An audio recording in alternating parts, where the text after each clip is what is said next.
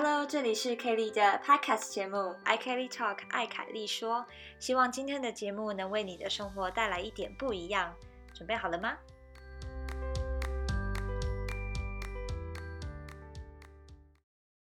？Hello，大家好。今天的主题是吕德插画家、刺青师来聊聊台湾的艺术专业困境。那我们会想要知道的是，哎，艺术到底能不能当饭吃呢？其实我对这一个主题一直都很想要多了解，但是之前啊，我身边其实没有太多的艺术从业者，所以我很难得知台湾在艺术方面的一些秘辛。还有后来。因为一些活动的关系，认识了 K，他在台湾有多年的艺术从业经验。那我们今天就会真实的把一位艺术家在台湾所经历到的、所看到的现况来分享给大家。好，那我们就欢迎 K。Hello，大家好，我是 K。那我基本上好像从高中开始就做很多艺术相关的工作，就是高中的时候是做连锁幼稚园的教材插画。然后那时候因为刚开始创意市集，哇，现在想起来好可怕，已经超过十几年了。那时候创意市集刚起飞的时候，所以有做一些自己的绘本跟手工娃娃、笔袋等等。然后上了大学之后是念台艺大的视觉传达设计系，然后也有兼职做就是杂志的编辑排版，然后到英语教学的那个摄影助理跟剪接师。然后大学毕业之后，我就到德国打工度假一年。然后回国没多久之后，就在一个美商的拼贴去担任视觉设计，做 UI U 叉。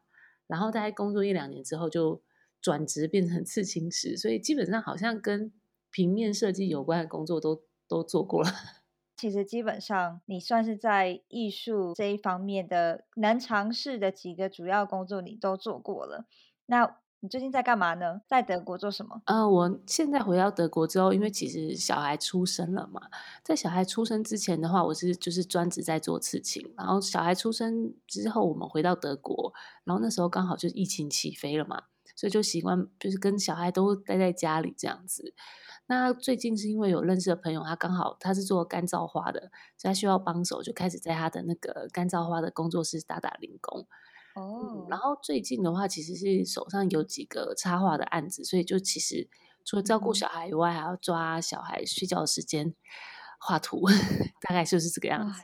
天哪，好忙哦！我其实很难想象哎，因为我觉得要当一个妈妈，就是她比全职工作还要累，因为一般当对啊，全职工作可能就是好一天八小时。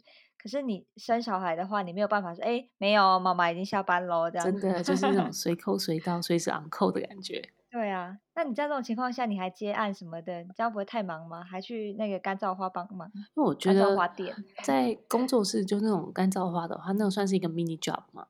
就这种就是可能就是贴补家用。那其实其他像是画画的部分的话，我觉得会比较像是。其实你自己在国外生活，其实你会发现，就是生活的重心要找到，你才会觉得有一种归属感跟成就感嘛。因为其实很多人，大家到国外之后，他们其实已经放掉手上想做的事情，那那个时候你就会觉得说，哦，人生过得好像，哎，我到底在德国干嘛？没意义了，就是换个地方当阿宅而已啊。就是还是要有产出，我觉得就是你要做出一些自己的东西，像你们现在在做 podcast 也是嘛。就是为自己的生活留下一点点记录的感觉。对我有在追你的那个插画，就你很很常会画说，哎，那您最近的成 长记录怎么样？对，这种就是会看你的连载，回头回 去看就会觉得，哦，那个时候还蛮有趣的，现在蛮好笑，现在讲话很超龄呆。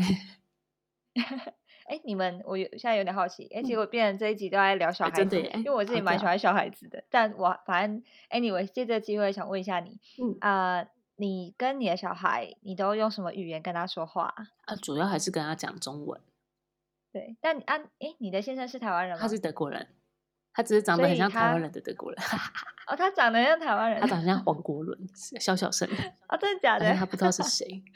他根本不知道是谁，但就是长得有点像原住民的感觉的德国人。嗯哼，OK，那你的先生就跟小孩讲德文，对，就是我们一个讲中文，一个讲德文。因为我们自己虽然说我们夫妻之间的沟通大部分是讲英文比较多，对，但我们觉得我们自己的英文发音毕竟还是没有那么标准，还是希望孩子能够学到就是我们自己的母语这样子。那小朋友有到语言大爆发的时期了吗？我不知道他几岁，他现在一岁半，对，一岁半开始会讲一些字了吧？对，而且我发我们就有发现他会故意讲比较简单的，像是球嘛，球中文就是球球，所以其实有点不太好发音，因为有浊音，所以他就会直接就是拿球的时候，他就跟我说啊，他就会选择简单的讲。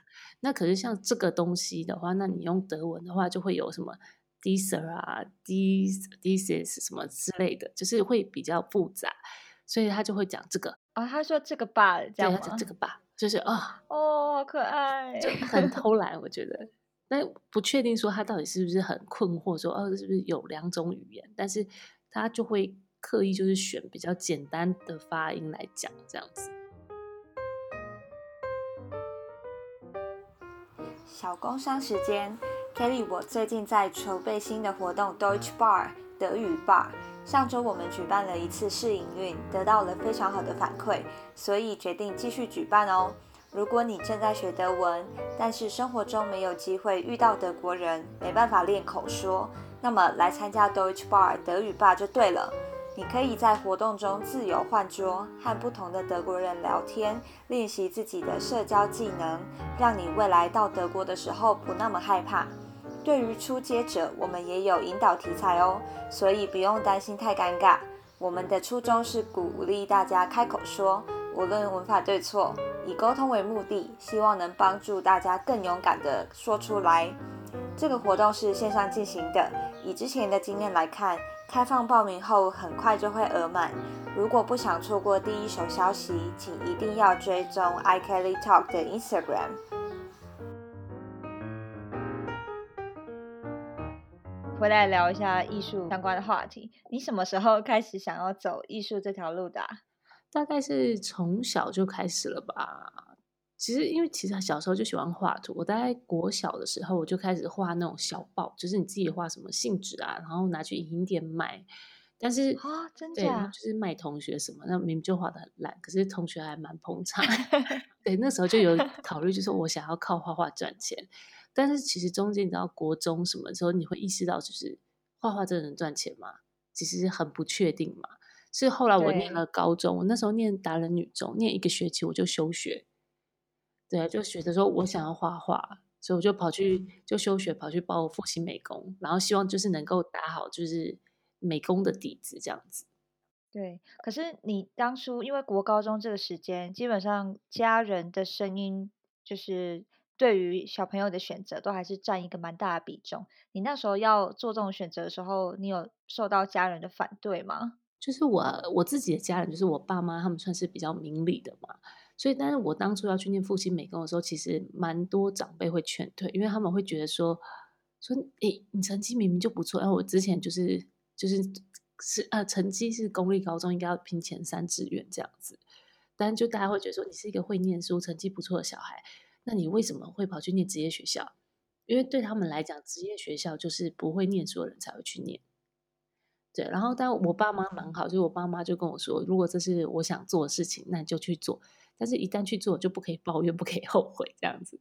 这样你后来如果遇到就是画画有一些撞墙期，会就因此而不敢在他们面前抱怨吗？就可能心里就是骂一骂，跟同学抱怨，但是会觉得说怎么样，就是混过去就是你的这样。就还是会有不好的老师嘛，难免。对，就还是有撑下来。没错，没错，就是觉得哦，我我我要撑下去，学到就是我的了。那高中之后，你大学也是就一路就是往艺术走了，就对了。中间都没有觉得想要，就是啊，我还是去念个别的。感觉好像真的高中之后就变成很像大家都会说科班出身的嘛。嗯，对，因为我念大学的时候，其实那个时候有犹豫蛮久，因为。我高中的时候跟西化的老师处的没有很好，但是我跟国画老师处的很好，所以我那个时候其实原本是想要报名书画系，就是那种书法国画的学系这样子。但后来就是我去那个老师的画室，就到最后要准备交那个考试报考的资料前，老师居然跟我讲说：“我觉得你的志愿不在这里，你要不要考虑清楚？” 对，反正是被老师劝退。对。我就说，可 是我觉得书画系比较好上啊，因为书画系的那个录取率大概是二十四趴，就一百个人会有近二十四个。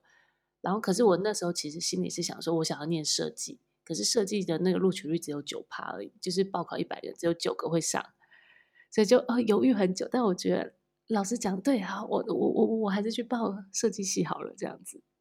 所以老师有看出你其实你的心之所向是在设计，应该是也有可能是翘课翘太多。对，但后来就觉得，嗯，念设计好像是可以以艺术为生的一种方式嘛。就是其实你会要找创作跟，就像你刚刚讲说，艺术到底能不能当饭吃嘛？到底要在中间抓平衡，就会觉得说，嗯，做设计好像是一个中庸之道，好像可以试试看。对，因为我就会想说，如果我是学国画的，那我赚钱的方式是不是就是成为一个很厉害的国画画家，然后把我的画卖出去？或是我去当国画老师，对，那时候其实就是有这样考虑。然后我爸爸讲一句话，我觉得超好笑，我觉得很受用。我爸说：“啊，你以为你张大千哦？只有张大千，人家听过他的名字。除了张大千以外，你再提其他国画大师，哎，想不起来，真的没有哎。就是啊，很多年才会出一个。对，所以就是如果说你做设计还有可能出名，但是你就像你刚刚讲，你要成为国画大师。”你要做到什么程度，人家才会愿意买你的作品呢？对，然后设计的话，可能很多公司都会有跟设计相关的缺，那你至少还可以，还可以谋口饭吃，对对对对对。对，但也是因为刚好讲到这个，就是刚好也是讲到这个问题，我最后才会去做刺青师。OK，怎么说？哎，一个很跳痛，因为刚我们讲，就是你要做到很厉害，你才有能够。赚取相对的金额，那个就是纯艺术的路线，就是你不管是画西画、画国画也好，都会是比较像是这个路线。但是刺青就不是了，因为刺青师其实这几年来其实还蛮流行刺青的。但是刺青就是不用说你做到一个非常厉害的程度，而是说你只要有你的技术，你有你自己的风格，客人自己就会来。而且刺青的收入相对是跟一般的艺术类的收入来讲，算是偏高的。所以我那时候其实就是为了面包，没有，就其实想得清楚，想说到底什么时候是，到底哪一种艺术类的工作是你可以得到等值的报酬，后来才决定说，哎，刺青好像是一个不错的选择。但是从嗯，像在学校学的，不管高中或大学，应该没有学到刺青的技术方面吧？对他们就是不太，就其实对我来讲是算是把。眉材换成在我皮肤身上一样，就是像你一开始，大家不是都用色铅笔嘛？色铅笔的画法跟彩色笔的画法是不一样的，基本上画法跟技术是不一样，但是唯一一个不变是什么？就是你个人的美感。是的，这就是假设说你今天这个图你能够用彩色笔画出来，你一定也可以用色铅笔画出来，画出来的感觉可能跟原本的不太一样，但是好看的感觉不会变。对，它就是不同的表现方式，没错，就是这样，就是不同的眉材，所以我就觉得说，哦，我就是把 illustration on the skin，就是把插画放到人的身上，嗯，就这样，而且可以赚到比较等值的收入，就觉得哦，我这样就不会饿死了，所以所以才决定去做刺青，就耶，这很重要。嗯，那你为了转成刺青师？有在额外做什么样的进修啊？嗯，在当刺青师之前，就是通常在台湾的话是当学徒嘛，就是你会找一间店家，然后在里面当学徒练习，从刺猪皮啊，或者是从刺那个人工皮开始。那我一开始也是，就是跟朋友就是学，因为我有一个朋友他是刺青师，就是先跟他学一些关于机器的使用方式，然后要注意的什么，然后到我学了差不多，我觉得。开始有一点稳定以后，就开始找一些牺牲者，就是朋友，就找一些好朋友们说：“哎，要不要刺青？就收个开机费给那个刺青师朋友，因为我用他的东西嘛。”对，然后就是像这样子开始练几个朋友。后来刚好就是被德国另外一个刺青师朋友邀请到他的店里住店，然后就是他店里住店一个月，然后他就说：“你在我这边，你就是边做边学啦。”所以就是也是从那个时候开始把基础打好这样子。哎，所以你的刺青师之路大部分时间是在德国，不是在台湾？呃，成为正式刺青师之后都是在台湾，但是刚开始的时候就是在德国，就是开始慢慢把技术磨好的时候。那刺青师跟插画师，你觉得除了就一个是画在纸上，一个是画在皮肤上。除了这个差异之外，你觉得还有什么样的差别？对你来说？呃，我觉得遇到 OK 的几率比较小。哎哎，坏没有啦。设计师的部分比较小是吗？对，因为做插画，其实我其实我觉得插画跟刺青就已经算是比较雷同了，跟设计就是两个很大的差。因为设计的话，其实就是你要帮人家解决问题嘛。因为假设说你今天说，哎，我要找人家帮我设计一张海报，那你就会希望这张海报是能够设设计师能够做出你脑袋里面想的那张海报的样子，对吧？对，没错。那如果你今天是找插画家，那你也是会希望说，哎，我脑袋里面有一个画面，我希望你能够把它画出来。嗯。那刺青师呢？今天你说你今天想要刺一个纸鹤好了，那你是不是会开始做功课，想说，哎，我想要的纸鹤应该要长什么样子？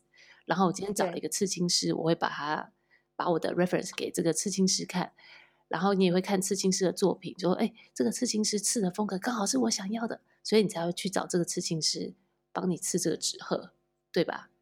你有发现一个最大的差异在哪里？最大的差异就是来找刺青师的人之前已经做好功课了。可是来找你做插画的人，他不会先做功课吗？不见得哦。很多人就说：“哎，我哎，你那朋友做设计，哎，帮我画一个 logo。哎，你那朋友做插画，哎，我想要人家帮我画一个插画。”哦，然后都讲的不清不楚。对，就是你给了第一版之后，他就突然说：“哎，可是我这个跟我想象不一样。”哎，可不可以自大一点？没有，右边一点，右边一点。哎，还是改第一版好了。哎，你说的对，原本那样比较好看啊。这个真的是当设计师你会很痛苦啊。我有一个想法，我在想会不会是因为刺青师，就刺青这件事情，它比起嗯。比起一个插画案件或是一个设计案件，就这些可能是 for work，他们就来找你的人，他就是为了啊公司需要，然后需要找你来做一个案子。但刺青的话，通常是个人的，而且它是非常具有很特别的代表性意义的，所以就会更认真的去看重这件事情。因为一个是没有办法抹掉的嘛，对，或是抹掉会很痛。一个是你可以 你可以 copy paste，另外一个就不能。对对，所以就是可能，就像你讲，可能是攸关于自己本身，所以大家会对这件事情更敬重，会有一点点的 respect 在嘛。那另外一个就会觉得说，我今天花钱就是找你买服务，但刺青的话就很微妙诶。我觉得刺青到后来，因为我在台湾算是比较不好预约的刺青师，那早期我刚开始做还蛮好约的时候，还是会遇到 OK 嘛，就是哎，我要。大一点，字小一点，没对，就是还是 会有对。但是到后来比较不好约的时候，很有趣，就是好像越难约的时候，客人对你的尊重还有信任度都会增加蛮多的。就是他们会觉得说，哦，我就是相信你，所以我才会来找你。对，然后让你我就觉得哦，好感动哦，怎么那么感动？我上辈子是不是有烧好香这样子？对，价值越来越被看见。对对对对，啊，可是设计呢？啊。你不能做啊，没关系，我再找另外一个设计师啊。嗯，就是感觉好像被被取代性很高。对对对，应该是哦，应该是这样。哎，我觉得这样讲蛮好的。因为我自己没有刺青，所以我不是不是很清楚那个流程。刺青的部分，嗯，客人会希望你先用手画，画在纸上，画一个草稿给他嘛，然后然后再来回修稿之类的。会有这样情况吗？呃，一般来说，就是我说，就是以我工作过的店家，一般就大部分的刺青师他们是这样做的。他们就是你今天到店里面跟他讨论，然后讨论一个假假设说，我今天就是我刚刚说纸鹤嘛，你今天来讨论，我想要刺一个纸鹤，我大概想要什么风格，然后你付定金，然后跟你约一天，然后那天就会来刺青。到了那一天或者是那天的前几天，刺青师会把他的手稿给你看。就你看完觉得哦满意，或者是你哪边还想要有微调之类的，当天刺青的时候，刺青师通常会把已经更改过的稿子给你，然后看过稿子 OK 就开始刺，这就是大部分的方式。就我目前工作说加拿大、法国、德国，大部分都是用这样的方式去做。那我自己一个人，我比较我比较怪，因为可能是当设计师就是被退稿，退到那心里有压，对对有阴影的，所以我其实还蛮讨厌这个行为。就是你，因为假设说你今天画了一个图，然后客人不是很满意，他需要你改，对不对？可是有时候其实不是每个人的表达能力都那么好，所以就是你可能会在一来一往之间，其实你就花费了更多的心力。后来就是我的方式，就是我今天跟你约好，好，可能这个礼拜六好了，这礼拜六 Kelly 要刺青，那 Kelly 说哦，我今天想要就是刺纸鹤，我说 OK 好，那你就礼拜六来再讨论。所以我的客人都会很差，就说我靠，我今天礼拜六要刺青了。人说哎，那你要刺什么？说我不知道，我刺青师没有出图给我。哇，就我的客人就是很信任我。然后我怎么做图呢？就是礼拜六到了，你来了，你进到我的工作室，我还是一张白纸，我什么都没有。但是你开始跟我讲说，哎，我找了一些功课，我看了一些东西，我喜欢这个风格。但是你就会坐在我的旁边，我就现场画给你。哇，然后现场讨论这样子。对，我就是现场讨论，现场做。所以假设说我今天画了一只翅膀很直啊，什么说啊，我想要翅膀是在弯点，我就 OK 没问题，我就在你前面做给你看。所以这样子其实减少了非常多一来一往的时间。对，那这样也非常考验你的功力。你就是要现场，等于像有点像你现场听故事，然后一边把那些所有你想象得到的元素都加在一起，没错，然后要符合他的那个心情或是喜好，就是真的就是现场做，然后现场画完图我就说 OK，图 OK 好，那我们就直接上刺青台了，手术台噔噔噔。对，但这就是我自己还蛮喜欢的方式，因为省了非常多的时间。因为你看，你不用先讨论，然后付定金再约一天，这样等于就两天就去掉了。对，还要来来回回修稿什么的。因为我之前有些那种就是国外的客人也是有讨论，就说说哦，不好意思，我们在香港，或者我在哪里，我没有办法，就是先去跟你讨论。我就说哦，没有，我都线上讨论的。他说哦，真的。就是这样子，其实比较放松了。对我而言，我想要插一个小小技术性问题，因为刺青毕竟要刺在皮肤上，那如果下笔错了的话，那不是就很难挽救吗？对，这就要非常小心。就是其实刺青真的就像你刚刚讲，就是你是拿奇异笔画在白纸上，所以你如果一笔歪掉。怎么办？其实很多人就什么画一个猫脚印，把它涂黑，没有？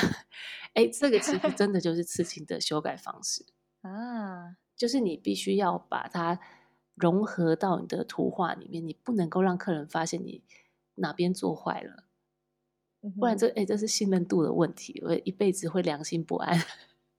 对，没错。对，所以刺青真的就是。没有办法改，或者是说，如果你真的不小心哪里失误了，你就要跟客人讨论，就说：“哎，我这边帮你再加一朵花，你觉得怎么样？” 嗯哼，结果最后整个身体都是花。我听过这样的案子，真的，我 听过，的我听过一个 case，就其实是我朋友，他也是刺青师，他就说他客人原本是刺在手指头上面。那题外话就是手指头，对手指就是那个戴戒指的那一面嘛。哦，对。但题外话就是，其实刺青师非常讨厌人家刺手指头。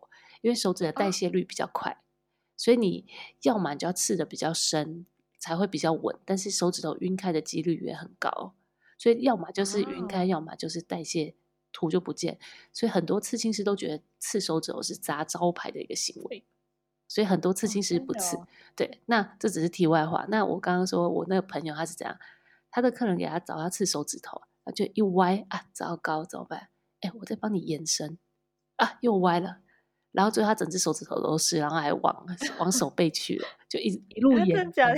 对，然后他就说他那时候就是啊，抓了一袋，因为他那时候刚开始就是刚出道，刚开始做。对，这就是他的悲惨故事。后来一朵花变成一座森林。对，就是大概那种感觉吧。啊，我要一枝花，啊，给你个 bouquet 这样子。最印象深刻的一个刺青的图案或是一个故事是什么？其实还蛮多的，也就是其实我觉得，以就不要说一个故事好了，我觉得用一个比较笼统的方式去讲，因为其实很多人的故事其实都是有他们自己的意义在嘛。有一些就是可能经过一些就是人生的磨难，或者是他因为一些事情他没有办法跟他真正爱的人在一起。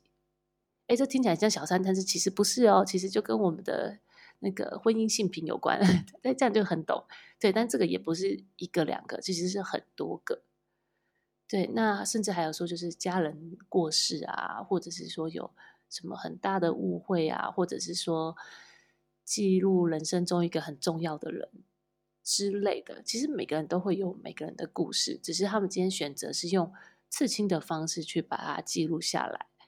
那有一个有趣的地方就是，其实你知道很多人会刺自己男女朋友的名字，对，或者是说星座啊什么的。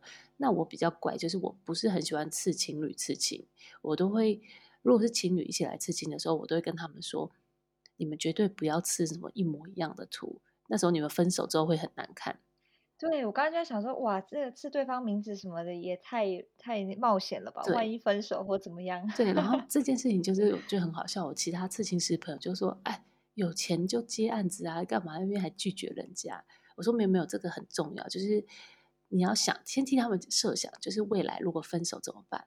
那或者是说今天有人是来刺前男女友的名字，哦，会有这种情况？哎。”对，就是他说他是我真的很爱这个人，我想要刺他的名字。OK，忘不了对方。我会说，那你今天是刺青是为了要挽回他，还是你今天是因为他在你生命中占了一个很重要的地位，所以你想要刺，想要记录它？如果是想要纪念它的话，我就会说 OK，那我帮你刺，但是你要用另外一个方式，就假设说。一个代表的象征的东西就可以了，你不要真的说刺那个人的名字啊。好，假设说他名字里面有一个羽毛的羽啊，你就刺一个羽毛的羽啊，这这太狂了吧？他说：“哎，羽是谁啊？小雨哦，你男朋友？” 对，但就可能我就会帮他刺一片羽毛，就是你要吃一个弄得抽象一点。对对对，那我也会帮他们想借口，就是哎，如果人家说：“哎，你干嘛吃一片羽毛啊？”然后就可以跟他们回答说。生命之重，如轻如羽毛，什么之类的，就是哎，帮他们搬一些东西，让他们可以好好的去回答关心他们的人。因为其实刺青的意义就是你自己知道就好了嘛。大部分的客人也都是这样做。他说：“哦，我都会说，哎，那你别人问你，你要怎么回答？”他说：“哦，我就会问他，跟你屁事之类的。”我说：“哎哎，不行不行不行，因为你其实真正你会有想要分享的对象，你可能会愿意分享这个刺青的意义是什么。”但是如果今天是你爸妈问你呢，对不对？就是哎，是哎，不是很好意思，哎，这是我前男友啦，哎，对不对？所以就是会帮他们去想一些，就是比较可以应付别人的。因为我觉得刺青的重要性就是自己知道就可以了嘛。对，对你当刺青师还要兼顾那个爱情顾问哎。对我之前客人还开玩笑说什么，每次来刺青都是来算命之类的。对啊，算命，然后因他们应该要多付一笔什么智商费吧？就也没有啦，但就我觉得，就是大家善良是会传染的嘛。就是你跟这个人好，其实，在那个气氛下，其实我觉得都蛮好。所以我跟我的很多大部分的客人都成为朋友，而且就是到现在都还会联络。我觉得这样是一个蛮好的一个氛围，因为我知道大部分刺青师都会给人蛮大的距离感。对，但我觉得就觉得。那个距离感的来源是什么？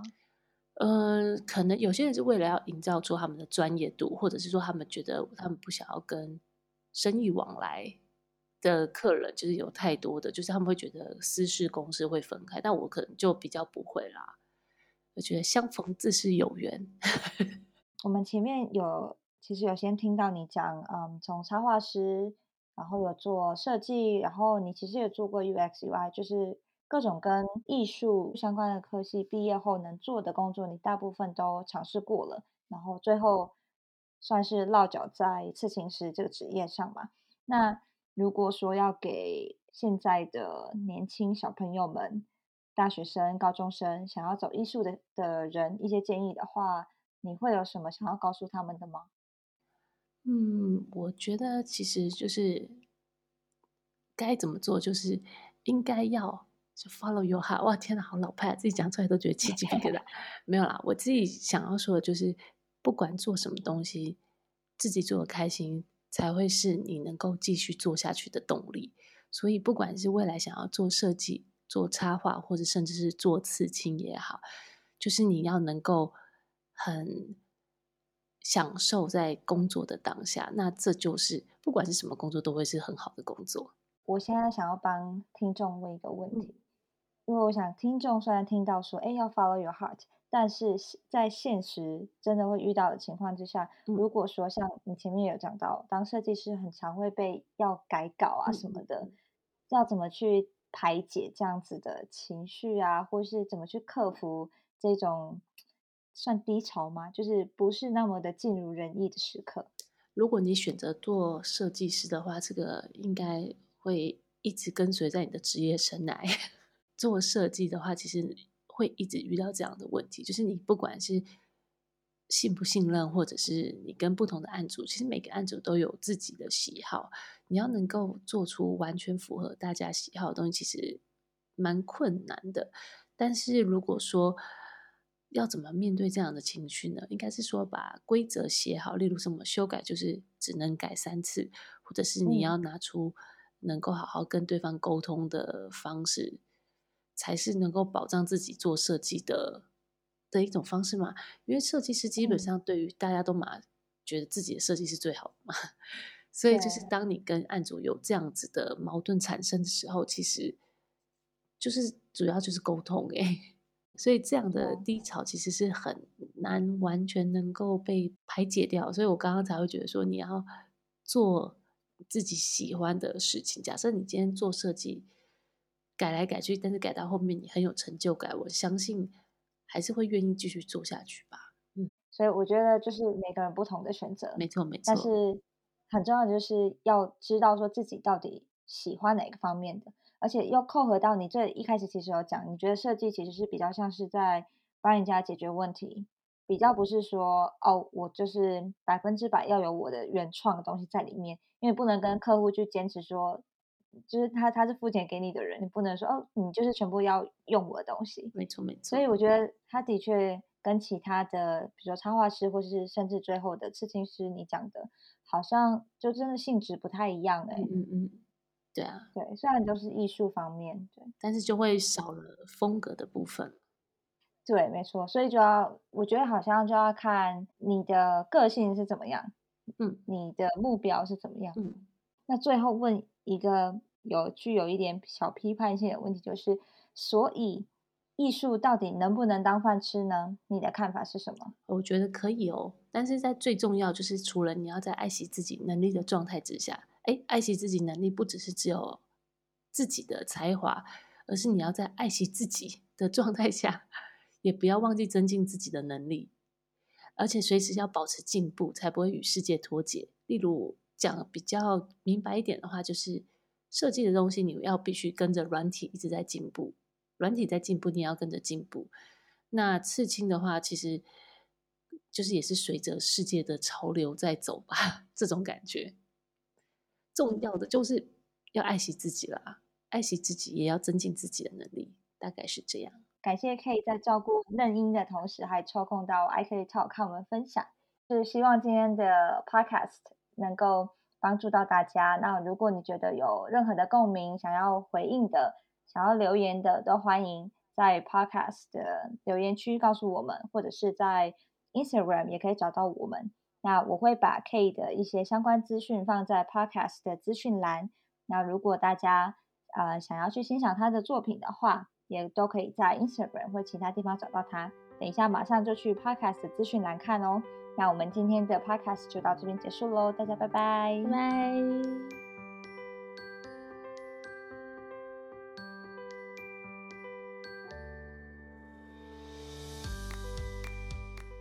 你喜欢今天的主题吗？欢迎留言告诉我你的看法。如果喜欢，也希望你能够帮我按个五颗星评价，或者请我喝一杯咖啡。我们下次见喽！